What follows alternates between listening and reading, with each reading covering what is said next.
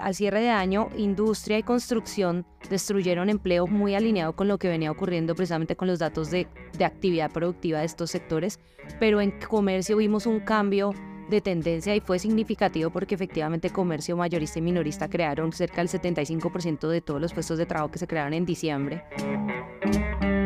Cuando uno quiere analizar el mercado laboral, debe enfocarse principalmente en los sectores que son particularmente intensivos en mano de obra. Ha sido una noticia positiva que mientras la economía ha perdido velocidad, el mercado laboral haya logrado cierta resiliencia. Hola a todos y bienvenidos a un nuevo episodio de nuestro podcast de investigaciones económicas Corfi Colombiana.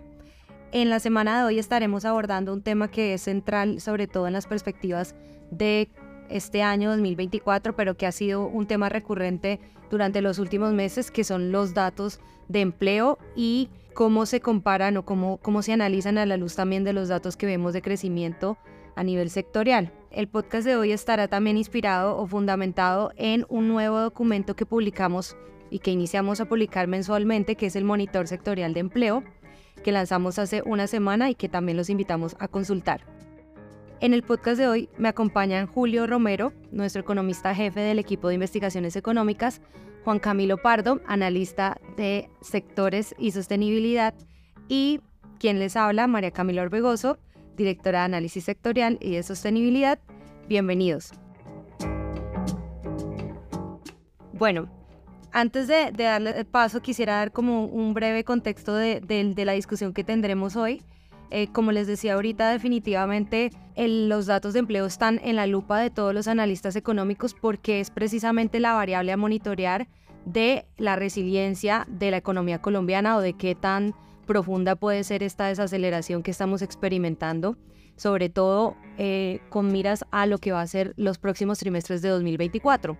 porque es importante? Porque los datos de empleo nos dan una luz clara de lo que podemos esperar, sobre todo del comportamiento del consumo de los hogares, de su comportamiento de pago de las obligaciones, en temas también de resiliencia del sistema financiero y de la capacidad que van a tener algunos sectores finalmente de, rebotar o si esto va a continuar profundizándose vamos a continuar viendo unos sectores que habían estado bien, sobre todo por ejemplo en servicios, que van a comenzar a mostrar cifras menos favorables en 2024. Entonces, lo que pase con empleo es determinante para, lo, para las proyecciones de 2024 definitivamente y por esto pues queremos hacer un análisis sobre todo hoy que tenemos ya los datos consolidados de lo que cerró en datos de empleo 2023.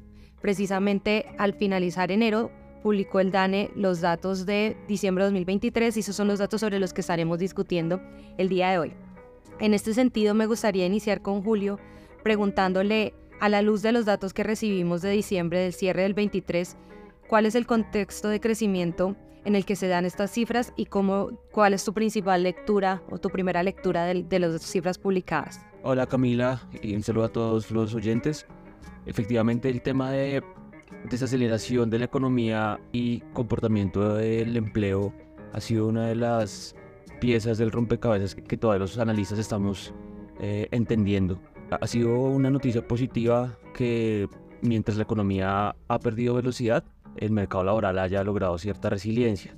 Entonces voy a poner un contexto a algunos datos recientes. El crecimiento del PIB en el tercer trimestre fue negativo de 0,3% eh, en términos anuales, negativo de, 0,3, pues digamos que sí fue una sorpresa a la baja. Sabíamos que la economía iba a perder impulso, de hecho era necesario que, que se, desacelerara luego de la sorprendente recuperación que tuvimos en el 21 y en el 22 a, la pandemia. Eh, pero digamos que ya, ya el ritmo de desaceleración empezó a, preocupar y como les decía, Afortunadamente en el, mercado laboral no hemos visto un impacto proporcional a la desaceleración. Sin embargo, nosotros desde finales del año pasado ya estábamos advirtiendo que eh, el mercado laboral estaría reflejando con rezago eh, esa desaceleración y los datos del segundo semestre del año, sobre todo último trimestre, pues vienen confirmando esa expectativa que, que les advertíamos un par de cifras como para contextualizar. les decía que la economía se contrajo 0,3% anual en el tercer trimestre. En el, los datos del cuarto trimestre sugieren un crecimiento ligeramente mejor, un repunte incipiente lo llamamos nosotros, pero el empleo, digamos desde julio hasta diciembre, según las cifras desestacionalizadas de, de, empleo que, que tú mencionabas, ya marcaban una destrucción de 600.000 empleos y por lo tanto la tasa de desempleo también lo está incorporando. Decíamos que el mercado laboral estaba resiliente, pero desde agosto empezamos a ver un aumento en la tasa de desempleo en términos desestacionalizados y sí estamos viendo ya que desde los niveles bajos de 9,3%, alrededor de 9,5% de tasa de desempleo, estamos cerrando el año ya por encima del 10%. Aquí un poquito de precisión, Colombia tiene una tasa de desempleo estructuralmente alta. O sea, hablar de tasas de 9,5% es hablar de tasas cerca de los mínimos históricos algo que comparado con otros países sería alto, pero en Colombia, es, Colombia una tasa de un dígito es baja y ya otra vez estábamos cerrando el 2023 con tasas superiores al 10%. Ese es un poco el contexto entre, entre actividad económica y empleo. Gracias, Julio. En ese, en ese sentido, me gustaría preguntarte, Juan Camilo, ¿cuáles son los datos de, a nivel sectorial que destacarías de estos resultados de diciembre? Como lo mencionaba ahorita Julio, ya completamos cuatro meses consecutivos de deterioro en la tasa de desempleo. Sin embargo, al hacer la comparación anual todavía vemos ciertas ganancias, pero este ritmo de buenos resultados se ha ido desacelerando y es un poco el mensaje, a pesar de que todavía no veamos un deterioro muy, muy fuerte, sí vemos que poco a poco ya, como lo decía Julio ahorita, el mercado laboral está incorporando gradualmente lo que ha venido ocurriendo y de forma rezagada con la economía, con los datos de producción. Dentro del análisis de sectores, ¿qué, qué mensajes destacas de las cifras reveladas por el DANE? Bueno, Cami, muchas gracias por estar acá. Buenos días, Julio. Eh, bueno, yo primero lo que quisiera mencionar es que el economista Okun en el 62 estadounidense estableció la relación empírica entre empleo y crecimiento económico. Por lo tanto, es tan relevante siempre analizar a la luz de los datos de crecimiento que son un poco más rezagados que los de empleo, cuál es, digamos, esta correlación que evidencian en el tiempo. Aterrizando este contexto a Colombia, cuando uno quiere analizar el mercado laboral, debe enfocarse principalmente en los sectores que son particularmente intensivos en mano de obra. Con esto me refiero al comercio minorista y mayorista, al agro, la construcción, la industria. Y durante los últimos años, dos sectores que han, relevado, que han ganado especialmente relevancia dentro del mercado laboral colombiano es administración pública y entretenimiento. Dentro de todos estos sectores, Cami, que te comento, representan aproximadamente un 70% del total de ocupados en, en, el país y únicamente contando estos sectores intensivos en mano de obra que se han caracterizado durante las últimas décadas por ser los grandes propulsores de la generación de puestos de trabajo, que son comercio, la construcción, el agro y la industria, representan la mitad de los ocupados en el país. Entonces, realizar un diagnóstico sobre estos sectores tan importantes dentro de la economía colombiana, que asimismo tiene una alta correlación con su participación dentro del PIB total, es supremamente relevante. Los datos de diciembre nos trajeron tanto sorpresas positivas como tendencias negativas que nosotros dentro del equipo ya esperábamos.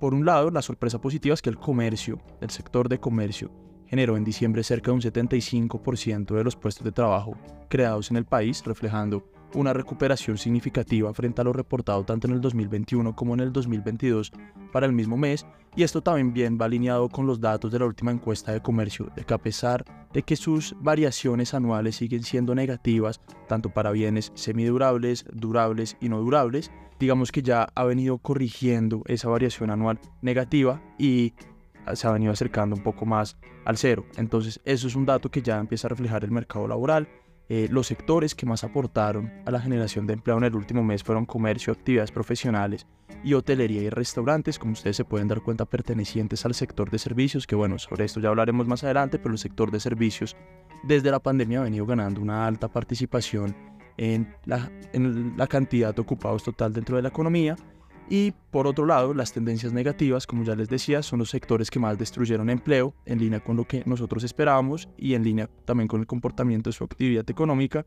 que fueron industria, comercio, principalmente. Estos continúan con su tendencia de, de destrucción de empleo, en particular industria y construcción, con una alta relación en línea con unas cifras de actividad económica que no han sido muy alentadoras en un contexto macroeconómico desafiante, Cami.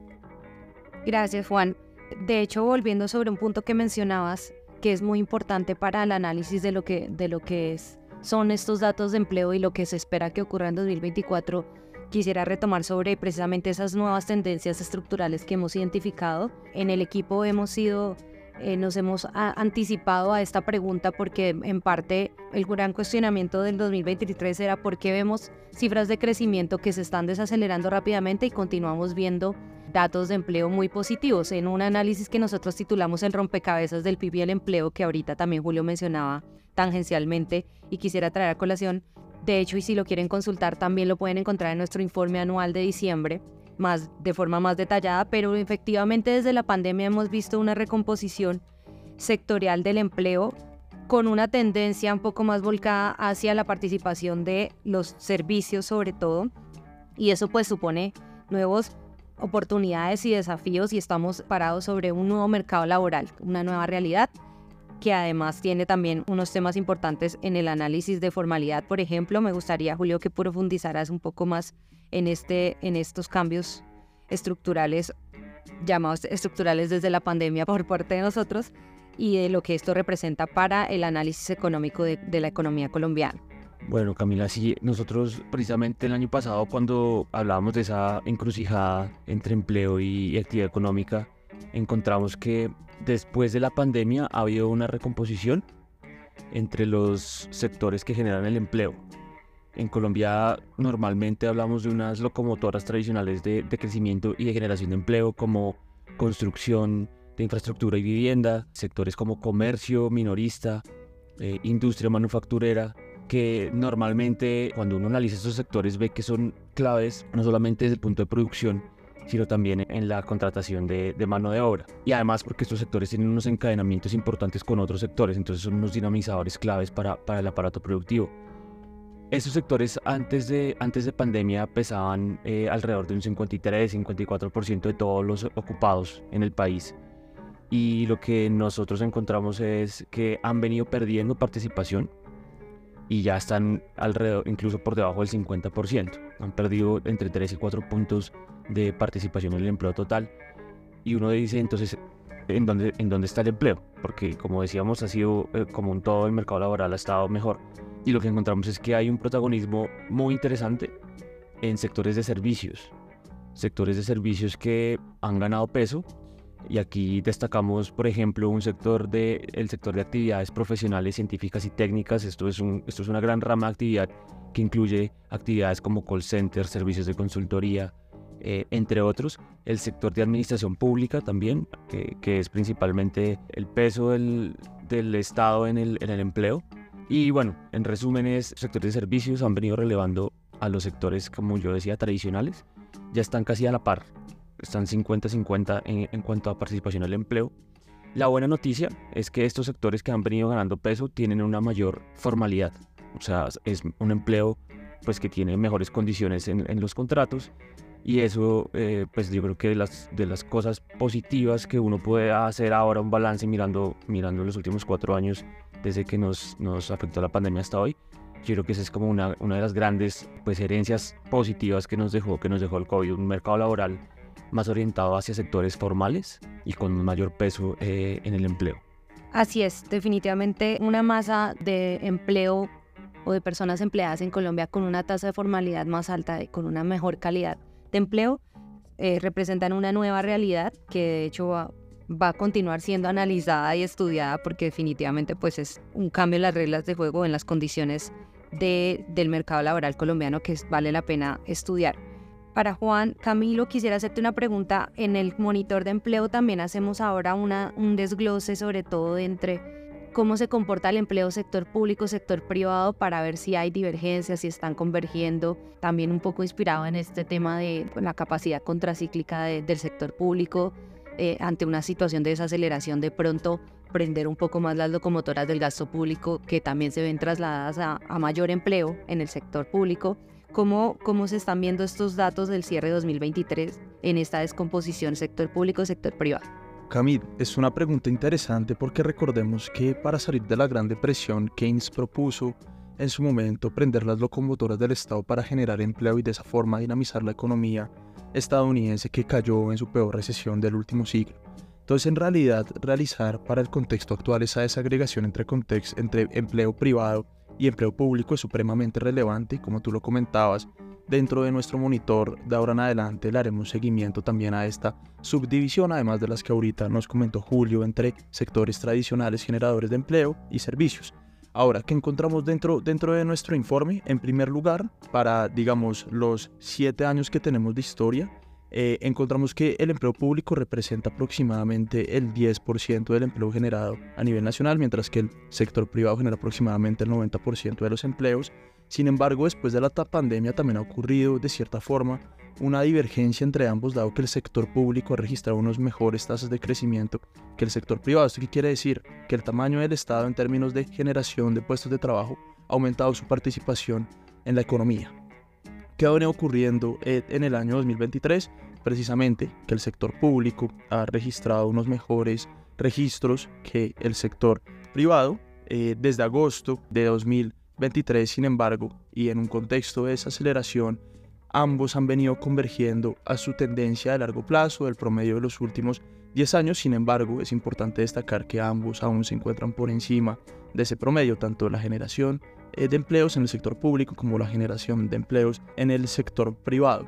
Entonces, esta es una desagregación bastante interesante porque en realidad el Estado, en términos de número de ocupados, sí está generando de cierta forma, o ese es el mensaje que se puede generar una política o una actuación contracíclica en todo este contexto, Cami. No podemos cerrar el podcast sin hablar de las perspectivas de lo que estamos esperando que, que, ocurra con los nuevos datos de empleo que se comenzarán a publicar de 2024. A finales de febrero tendremos el primer, la primera medición de enero de 2024 y como les decía al inicio del podcast es muy importante, esta es la variable a monitorear, mejor dicho, por parte de todos los analistas económicos del país para poder tener tomar el pulso de la economía y hacia dónde va, van a continuarse dirigiendo los datos de crecimiento y de empleo en 2024 y sobre todo me gustaría antes de darle la palabra a Julio para entender las perspectivas de 2024 eh, hacer un énfasis, por ejemplo, en lo que mencionaba Juan Camilo del dato de comercio de diciembre, porque este es un sector, o sea,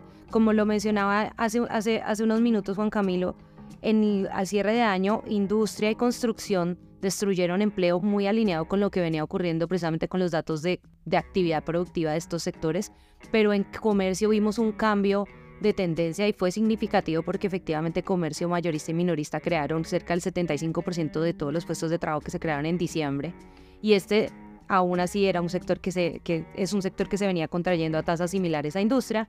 Entonces, Julio, ¿cuál es tu lectura de, de estos datos de comercio? De pronto hay un cambio de tendencia aquí. ¿Qué se espera para 2024 en empleo y en crecimiento? Ok, el sector de comercio es un, es un sector muy ligado al consumo recordémosle a, los oyentes que en la economía colombiana, como, como muchas economías en el mundo, eh, tiene, tiene un peso dentro, de todo el, dentro del todo el tamaño del, PIB. Eh, el comercio es entre 60 y 70%, es muy importante. Y el comercio finalmente refleja qué tan eh, dinámicos están los, los consumidores en términos de, de gasto. Lo que, lo que estamos viendo recientemente, como lo, como lo mencionaba Juan Camilo y como yo lo mencionaba al comienzo también, es que este sector que venía siendo un motor de crecimiento fue clave en la recuperación. Vimos un auge bastante impresionante en, en consumo tanto de bienes durables como, como de servicios. Pues se ha venido moderando en un contexto de tasas de interés más altas, sobre todo en bienes durables como vehículos y electrodomésticos. Es allí donde, donde se ha visto que el ajuste es más fuerte. En servicios no tanto, hemos visto una resiliencia en el, comercio de, temas como restaurantes, eh, hotelería, entretenimiento, es algo que se ha mantenido fuerte a pesar del contexto de desaceleración. Em, y es una gran pregunta que tenemos para el 2024, qué tan resiliente puede seguir siendo ese consumo de servicios, porque ya hay un desgaste acumulado.